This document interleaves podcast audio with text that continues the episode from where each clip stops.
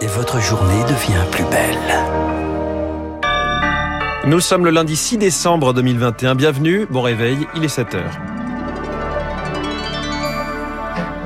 La matinale de Radio Classique avec François Geffrier. Une démonstration de force et des coups de poing au premier meeting de campagne d'Éric Zemmour. Des affrontements ont eu lieu en plein discours. Radio Classique était à Villebinte. Quelles mesures pour contrer la cinquième vague? Conseil de défense sanitaire ce matin à l'Elysée. Parmi les pistes sur la table, la vaccination de tous les enfants de 5 à 11 ans. Et puis pour sauver Noël, réduisons nos contacts. C'est ce que recommandent de plus en plus de soignants à trois semaines des fêtes. Vous l'entendrez. Après ce journal, 7h10, quel est le programme économique de Valérie Pécresse? Ce sera l'édito de François Vidal. 7h15, ce programme est-il financé?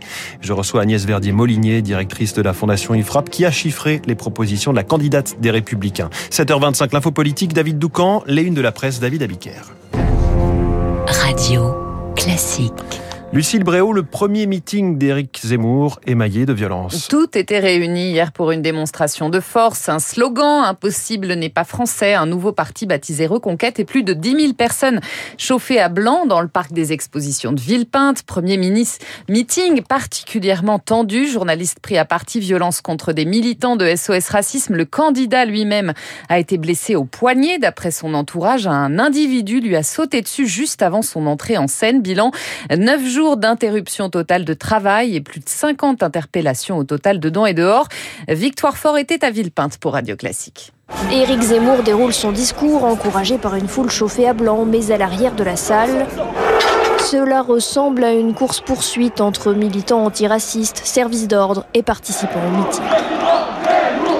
Au pupitre, le candidat poursuit. Éric Zemmour salue le courage de ses troupes, lui qui se dit attaqué, méprisé par le pouvoir et les médias, puis il s'en prend à ses adversaires politiques, Valérie Pécresse ou Emmanuel Macron. Ce mannequin de plastique, ce masque sans visage qui défigure le nôtre, nous laisserons cet adolescent se chercher éternellement. À la sortie, les militants peuvent acheter des t-shirts et des casquettes et adhérer au nouveau parti. Antoine est conquis. La métamorphose est impressionnante. Ça n'est plus le même homme. C'est déjà un homme d'État. Hervé est venu de Granville. Il dit retrouver chez Éric Zemmour le RPR original. Les LR, euh, ils ont confirmé qu'ils sont plus du tout dans le coup. Donc euh, voilà, le, curseur est en train de bouger. Euh, c'est en fait le, le, parti initial que moi j'ai suivi qui est en train de se recomposer en fait. Éric Zemmour va poursuivre ses déplacements et promet de distiller son programme au compte-gouttes tout au long de la campagne. Le reportage de Victoire Fort à Villepinte. Premier déplacement de campagne aujourd'hui pour Valérie Pécresse, la candidate Les Républicains sur les terres d'Éric Ciotti, qui met la pression pour qu'elle garde le cap bien à droite. Après un déjeuner à Nice, les deux finalistes du Congrès sont attendus à Saint-Martin-de-Vésubie pour un hommage aux victimes de la tempête Alex avant une réunion publique commune.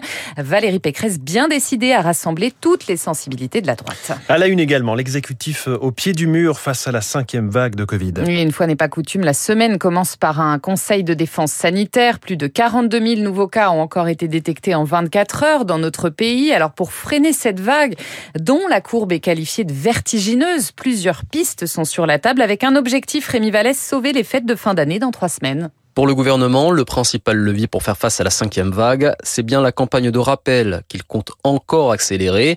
Mais la première vraie piste concrète qui devrait être abordée, c'est la vaccination des enfants de 5 à 11 ans, eux qui sont considérés par certains scientifiques comme étant le principal moteur de l'épidémie. Un calendrier précis de leur accès au vaccin devrait être dévoilé. Également sur la table, le retour en force des gestes barrières, à commencer par le port du masque. Il pourrait redevenir obligatoire en extérieur, comme l'ont déjà fait plusieurs préfectures où le virus circule beaucoup. Autre possibilité, l'extension du pass sanitaire à de nouveaux lieux, comme les centres commerciaux. Le retour des jauges pourrait également être évoqué, même dans les lieux où le pass est requis. Concernant la généralisation du télétravail, il ne devrait pas être imposé, mais de nouveau fortement suggéré. Enfin, à ce stade, les mesures drastiques de type couvre-feu ou confinement semblent écartées précision de Rémi Vallès. Alors pour sauver Noël, le professeur de santé publique au CHU de Lille, Philippe Amouyel, estime lui qu'il faut dès à présent limiter nos contacts dans la sphère privée, là où les contaminations sont très nombreuses. On arrive en fin d'année, on a des repas de service, des pots de départ, des pots de fin d'année.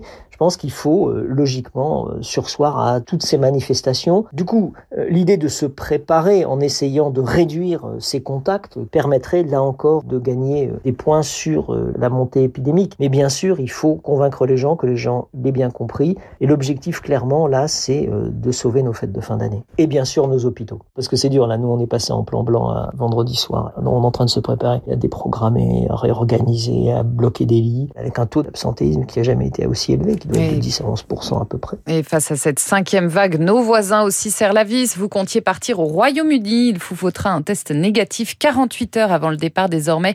La Belgique, elle, va fermer ses écoles avec une semaine d'avance pour les congés de Noël. Hier, 8000 personnes se sont rassemblées à Bruxelles pour manifester contre ces nouvelles restrictions, notamment le pass sanitaire obligatoire, rassemblement qui s'est conclu par des heurts avec les forces de l'ordre. Dans ce contexte, que sait-on du variant Omicron? D'après le docteur Anthony Fauci, le conseiller de la Maison-Blanche sur la crise sanitaire, les premiers signaux le concernant seraient encourageants. Il ne présenterait pas un haut degré de gravité. 25 cas ont été confirmés en France. Emmanuel Macron face à la presse jeudi prochain. Le chef de l'État tiendra une conférence de presse à 16h à l'Élysée. Objectif présenter les priorités de la présidence française du Conseil de l'Union européenne. Elle démarre le 1er janvier pour six mois. Il dévoilera notamment la liste des villes où seront organisés plusieurs événements dans ce cadre ainsi que l'emblème de la présidence française. Les Occidentaux préoccupés par des exécutions sommaires en Afghanistan. Les États-Unis et une vingtaine de pays s'inquiètent du traitement réservé par le régime taliban aux anciens membres des forces de sécurité afghanes. Cela fait suite à une enquête de l'ONG Human Rights Watch qui revient sur les meurtres et disparitions de 47 d'entre eux. C'était malheureusement prévisible pour Nicolas Gosset, chercheur spécialiste de l'Afghanistan à l'Université royale de défense de Bruxelles on ne peut pas s'étonner qu'il y ait une vendetta de la part du pouvoir taliban, parce que évidemment, quand vous détenez les gens arbitrairement, que vous les exécutez, vous accaparez leurs biens aussi. Donc c'est une manière de punir, mais aussi c'est des règlements de compte très matériels à la base de la société locale. Les rapports là sont quand même très bien circonstanciés, hein, de manière systématique dans quatre cinq provinces, mais on sait que ça se produit un petit peu partout. Et donc évidemment que la parole donnée par les talibans au début qu'il n'y aurait pas d'exaction par rapport aux anciens officiels du précédent gouvernement ne tient pas la route. Et puis Aung San Suu condamnée il y a quelques minutes à 4 ans de prison par la junte en Birmanie. Premier verdict de son procès fleuve. Elle était poursuivie pour incitation à des troubles à l'ordre public et violation des règles sanitaires liées au Covid. Merci, c'était le journal de 7 heure signé Lucille Bréau. Dans un instant, l'essentiel de l'économie, l'édito de François Vidal sur le programme économique de Valérie Pécresse avant de l'analyser, ce programme en détail du côté des dépenses et des recettes avec Agnès Verdier-Molinier, directrice de la Fondation IFRAP qui a réalisé le chiffrage de toutes les mesures de la candidate LR. Elle est mon invitée.